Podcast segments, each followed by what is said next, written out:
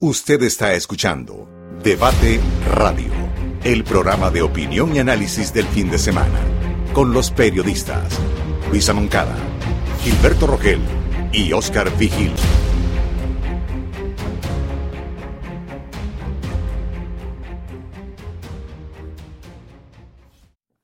Gracias por estar con nosotros en su programa Debate, programa de información, análisis sobre lo que sucede en Canadá y en el mundo este día aquí conmigo, frente a los micrófonos, mi colega Gilberto Rogel.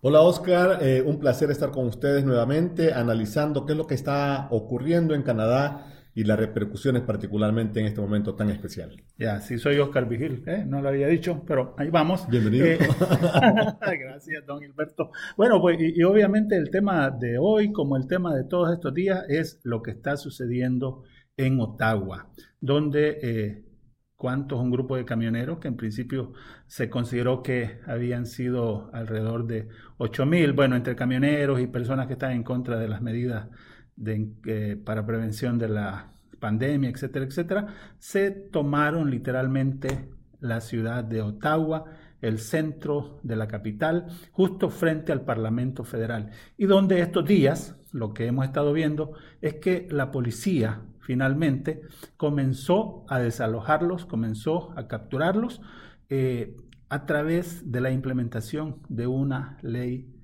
de emergencia que todavía está en proceso de discusión, pero que ya está siendo implementada. Gilberto, ¿cómo ves vos? ¿Cómo, cómo ves las cosas vos? ¿Qué, ¿Qué, es lo que ves que está pasando? Oscar, eh, en principio, eh, para aquellas personas que todavía mm, tenemos un poquito de oscuridad, que es lo que está ocurriendo, hay que aclarar primero, esta es la primera vez que se ocupa esta ley, eh, creada hace veintitantos años, y que da poderes especiales al gobierno federal, y esto se da porque, eh, primero, hay que aclarar, esta fue responsabilidad de las autoridades provinciales hacer algo, pero no lo hicieron, así que esto ha llevado a que el gobierno del Partido Liberal haya tomado estas medidas extremas, que son literalmente extremas, porque como hemos visto en otros lugares del mundo, cuando se toman este tipo de acciones, se establecen un marco legal específico para esto. Entonces, estas son acciones especiales que en alguna medida también pueden considerarse que pueden violar los derechos humanos, pero por lo tanto hoy el gobierno federal del Partido Liberal está siendo como extremo al ser muy cauteloso en la manera en que se han actuado contra este grupo de camioneros. Bueno, este, fíjate que una de las cosas que que a mí me llama la atención es cómo está actuando la policía, porque uno no esperaría que, fuera un desalojo o una, una captura de, las personas que están protestando un poco más eh, fuerte, digamos, eh, tal y como lo hemos visto en otras manifestaciones, ¿no? en otras eh, situaciones difíciles con los indígenas, con, con otros grupos étnicos. Sin embargo, se ve que están tomándolo con cautela, que lo están tratando de manejar lo mejor posible, tratando de que haya la menor cantidad de violencia posible.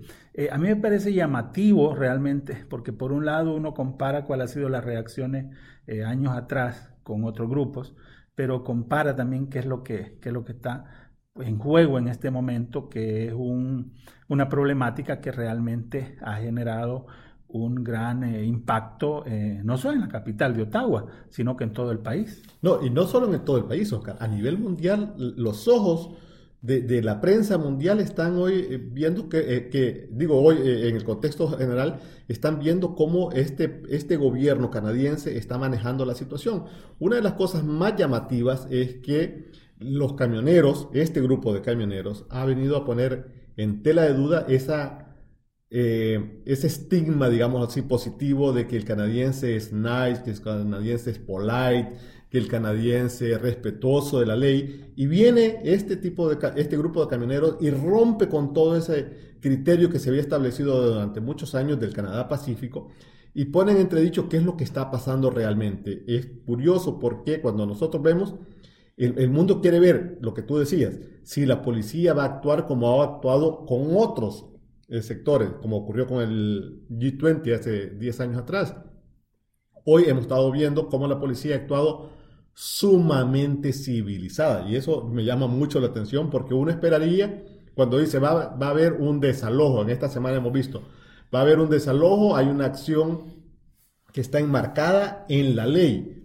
Ojo, por eso, porque aquí hay una ley especial para este tipo de situaciones, la ley de emergencia que está poniendo el gobierno federal, tiene cuatro aspectos y uno de esos es particularmente contra la seguridad de las instituciones democráticas.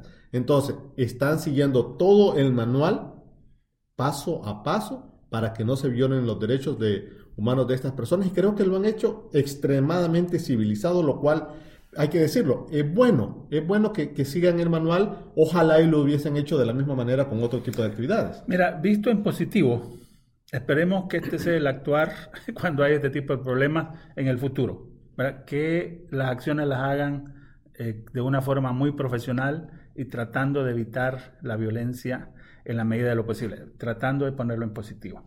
Ahora bien, dicho esto, eh, debemos decir que la ocupación que se ha dado en Ottawa realmente ha roto prácticamente todos los esquemas de la política canadiense y, que hoy eh, eh, muchos de los canadienses lo que se preguntan es, ¿estaremos perdiendo el rumbo ya de la vida política del país? ¿Va a ser este el tipo de eventos que vamos a ver en posteriores manifestaciones. O sea que hoy, el día que vos, Gilberto, querrás hacer una marcha, vas a ir a meterle un camión enfrente, enfrente del, del, del, Parlamento federal o provincial. O sea, esa es una de las preocupaciones que hay en este momento sobre qué es lo que marca lo que hoy estamos viviendo. O sea, esta va a ser la dinámica, vamos a estar eh, haciendo acciones políticas al estilo de los Estados Unidos, estaremos perdiendo, como vos decías hace un rato, la esencia de, ser canadiense? Mire, yo creo que, que, el daño está hecho sin discusión.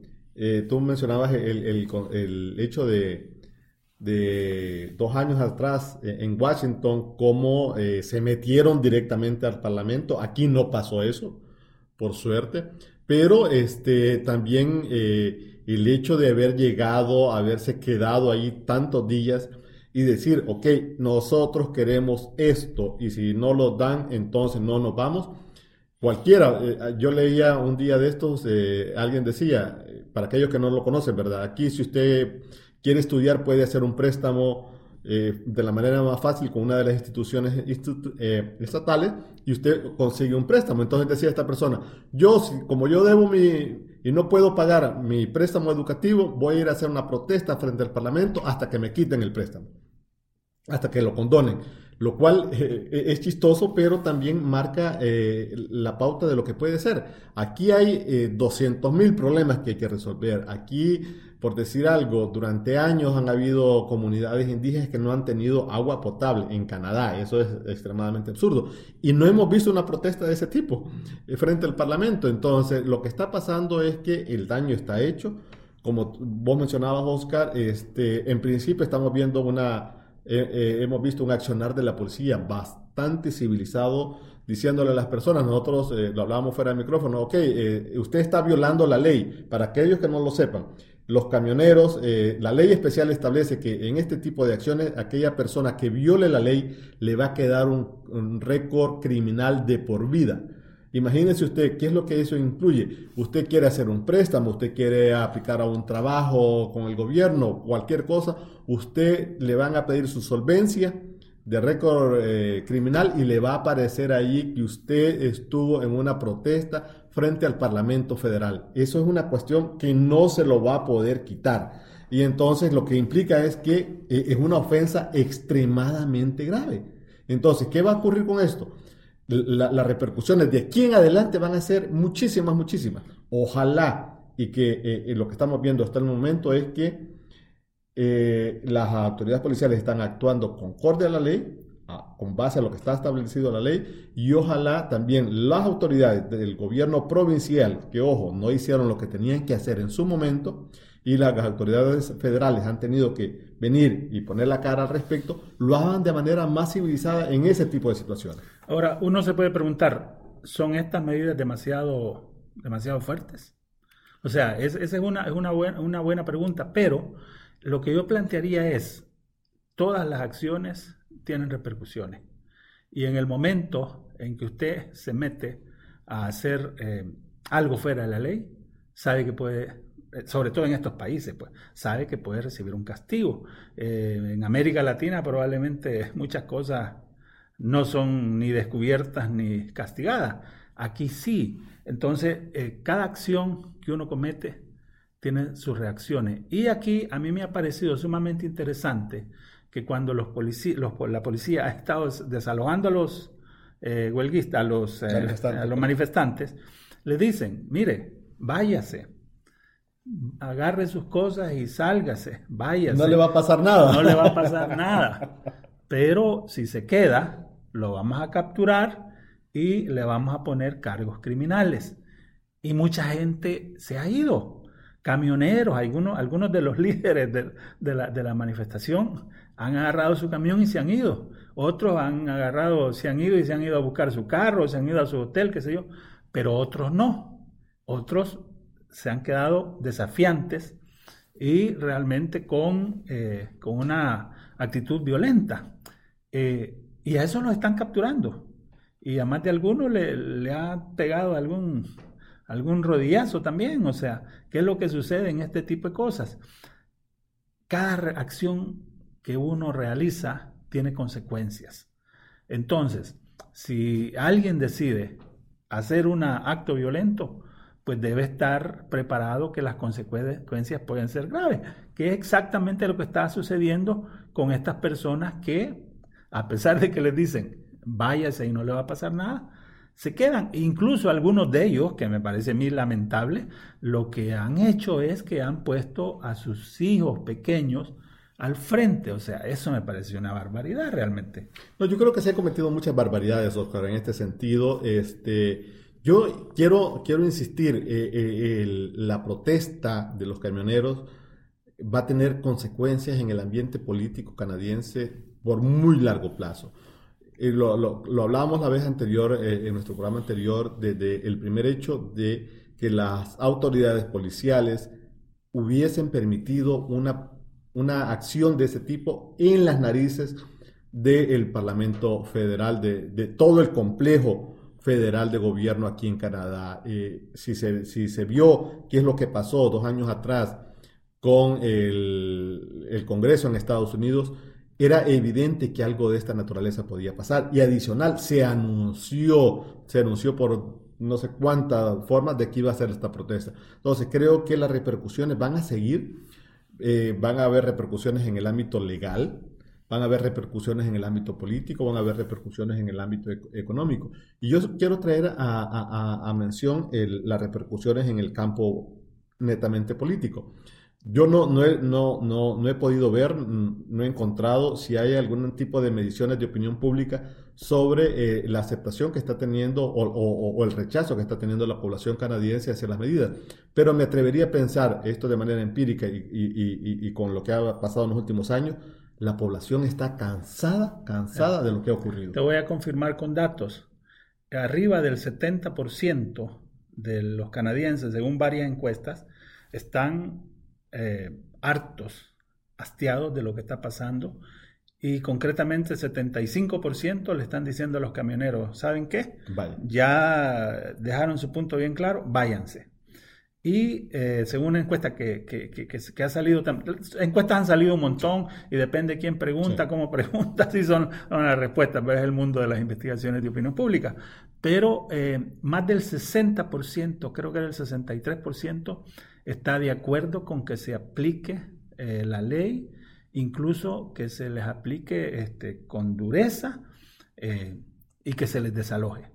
O sea que estamos hablando que en promedio alrededor del 70% de la población está de acuerdo con la medida que está haciendo el primer ministro Justin Trudeau, que, bueno, al final de cuentas tuvo que entrar él, porque la ciudad de Ottawa no lo logró hacer, la provincia de Ontario con el premier Dauphin tampoco se metió a hacerlo, entonces el primer ministro ahora está aplicando la, la mano dura con guante, ¿verdad? Pero igual la mano dura. Eh, y que es algo que la población realmente mayoritariamente estaba, estaba este, pidiendo y, es lo que está pasando. No, yo, yo, creo, yo creo que, que es totalmente de acuerdo. Eh, me, apego mucho con eso. Sí, quiero insistir en que también esto tiene un componente político. Eh, la figura de Dios intrudo en los últimos meses había caído, me atrevo a pensar. No estrepitosamente como algunos quisieran, pero sí había caído el decaste de los dos años de, de pandemia, una elección en medio de pandemia hace menos de un año también generó un fuerte golpe, pero hoy creo que eh, el, Partido Liberal está jugando sus cartas de manera muy, muy, muy particular y creo que eso ha ayudado a que eh, este momento el Partido Liberal pueda eh, perfilarse qué es lo que puede hacer en los próximos meses. Yo creo que no, no tenemos una bolita mágica, pero sí me atrevo a pensar que eh, lo habíamos mencionado en, su momento, eh, el, efecto de la pandemia ha comenzado a bajar. Ojo, porque a nivel mundial Canadá sigue teniendo uno de los mayores, de los mayores índices de vacunación, ya sea con dos dosis o con tres, eh, tanto de los menores de 5 años hasta 12. la aceptación ha sido increíble y una de, de las acciones de, de, estos camioneros, una de las, de las propuestas de los camioneros era evitar el tipo de, eh, de, vacunación porque aseguraban que nos estaban poniendo una cosa fea ahí, que estaban violando los derechos de la ciudadanía, lo cual es totalmente absurdo y, ha quedado claro que eh, pese a, a, mucha mala información que haya circulado, la población sigue creyendo en el tema de la vacuna. Y creo que eso es una cosa muy importante porque va a ser como un elemento uh, muy valioso de aquí en los próximos meses, ya sea para elección o para lo que fuese. Yo creo que una de las lecciones que, tenemos que sacar de aquí es que el 90% de la población aproximadamente es la que está vacunada en Canadá, que quienes no están vacunados es un porcentaje mínimo, obviamente, pero Gilberto, a mí me llama mucho la atención que la gente que está protestando realmente está convencida de que en las vacunas le están poniendo un chip o de que todas esas teorías conspirativas, yo creo que, que realmente están convencidos de eso. No es cuestión de que, de que, de que, de que estén fingiendo, no, no. A mí me parece que realmente creen por lo que luchan y creen que la lucha es correcta. Sea, es un poco complicado, pues, ¿verdad? Porque, porque la ciencia lo que te dice es otra cosa, pero me parece también que las fuentes de información que tienen están restringidas básicamente a sus propios grupos, a sus propias redes o a algunos, eh, algunos canales o medios famosos por, por las teorías conspirativas y no a, las, a, los medios de comunicación en general. Entonces, esa parte es problemática porque eh, hay que entrar a conversar, a, no sé qué es lo que hay que hacer con, estas personas para que eh, entiendan un poco más, porque además son completamente ideologizadas y creen que el gobierno que está es una dictadura, o sea, son cosas absurdas, pero que me parece que realmente las creen. No, y, creo que también, Oscar, este, se ha visto, ha sido claro cómo ese, ese factor de la desinformación ha, calado mucho en ese grupo de personas, ha tenido repercusión, y lo hemos visto eh, eh, cómo eh, gente muy influyente del lado de Estados Unidos ha también ha metido sus narices en eso porque han tratado de generar más ruido, pero fuera de todo eso, estamos viendo que la población canadiense en general se está vacunando. Eso y, sigue creciendo. Creo que, que, ha disminuido este ritmo que traíamos en los, en los meses pasados, pero eh, la gente sigue, estamos viendo más eh, vacunaciones más pequeñas en, en, edificios, en centros comunitarios, y la gente está aceptándola. para, para, aquellas personas que, que no nos oyen en Canadá, queremos decirle, la tercera dosis aquí se puede encontrar fácilmente en cualquier lado. Eh, el booster que le llamamos eh, es extremadamente fácil. De hecho, en algunos lugares hasta les están dando 25 dólares a las personas para que... ¿Dónde? ¿Dónde? No te voy a decir porque yo fui, sí fui. bueno. Pero, pero es, es interesante, es, extremadamente accesible. Ahora, em, algo que creo yo que, que es importante recalcar sobre lo que estás diciendo es que según las últimas encuestas también, alrededor del 50%, creo que es el 46%, pero, pero no, no te lo puedo confirmar, pero alrededor del, del, del 50% de los encuestados han dicho que esta situación que ha acontecido en Ottawa, esta violencia con la que han actuado estos eh, camioneros, les ha motivado a ellos para creer aún más en las vacunas.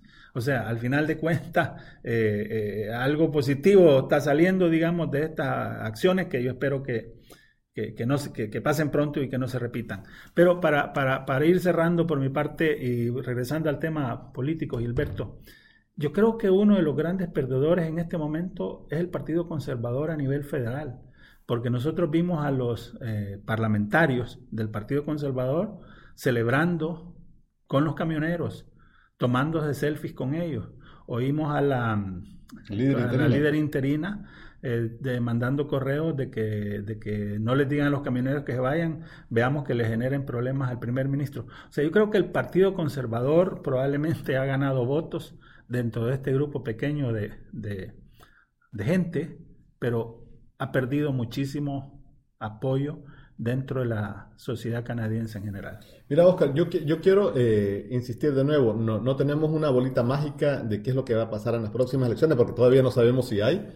Este, el gobierno liberal sigue siendo un gobierno minoritario, tuvo que recibir el apoyo del partido del NDP para aprobar la ley de emergencia, para hacer uso de la ley de emergencia, pero está claro también que el NDP, si no se hubiese pegado al partido liberal, hubiese tenido un rechazo increíble eh, como vos decís, eh, el Partido Conservador va a tener que poner sus barbas en remojo porque el golpe va a ser bastante fuerte. Creo que el ganador, si no me atrevo a, equivocarme, el ganador va a ser Justin Trudeau y su Partido eh, Liberal, porque la gente está viendo que han manejado la crisis de manera muy civilizada, muy correcta que les han dado el espacio a los camioneros de protestar, de quedarse todo el tiempo que ellos quieran. Les han dicho, ¿saben qué? Váyanse, le vamos a quitar los carros, les vamos a poner una multa, no van a poder hacer contrataciones con el gobierno, van a tener un récord criminal de por años y no lo han aceptado.